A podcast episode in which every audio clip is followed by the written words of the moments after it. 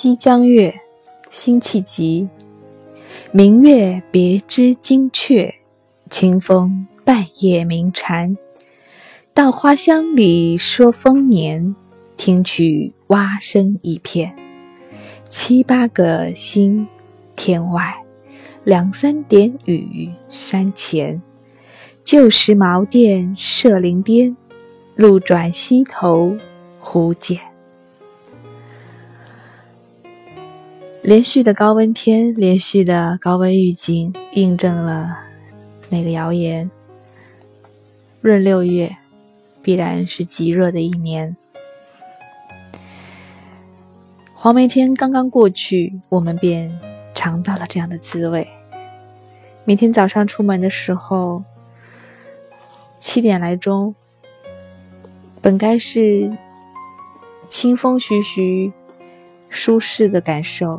可是，已经让人觉得非常的炎热，而枝头的蝉鸣，一声高过一声，声音之大，简直震耳欲聋。我不知道我们小区怎么会来了这么多的蝉，每天在树头拼命拼命的嘶叫，那知了知了的声音，给这样炎热的夏季。更增添了一份炎热，而夜幕降临以后，虽然上海是海洋性的气候，虽然太阳落山以后温度会降下来很多，但是我们并没有那样的幸运，可以听到蛙声一片。我想，对于农人来说，坐在田间地头。一边摇着扇子，一边聊着八卦，一边用扇子给儿孙驱驱蚊子，一边给他们讲嫦娥奔月的故事，一边听着那青蛙咕咕咕咕的声音，应该是一种十分恬淡、清静的感受吧。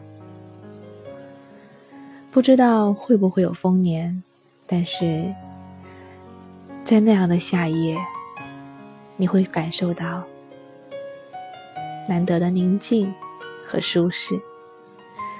而现在都市生活当中的夏夜，我们是如何度过的呢？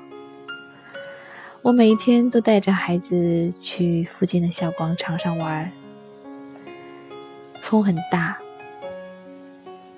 江风。亦或是海风一阵一阵的吹来，虽不能吹散暑气，但是孩子可很喜欢在风中飞奔，看着裙子被风吹得鼓起来，他就开心的大叫。广场上一波又一波跳广场舞的叔叔阿姨、爷爷奶奶，他在人群中穿梭，跳着叫着笑着。偶尔也停下来学一学广场舞。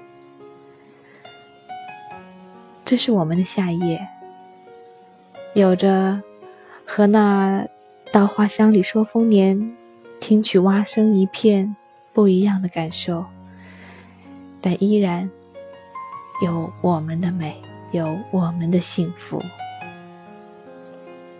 辛弃疾《西江月》。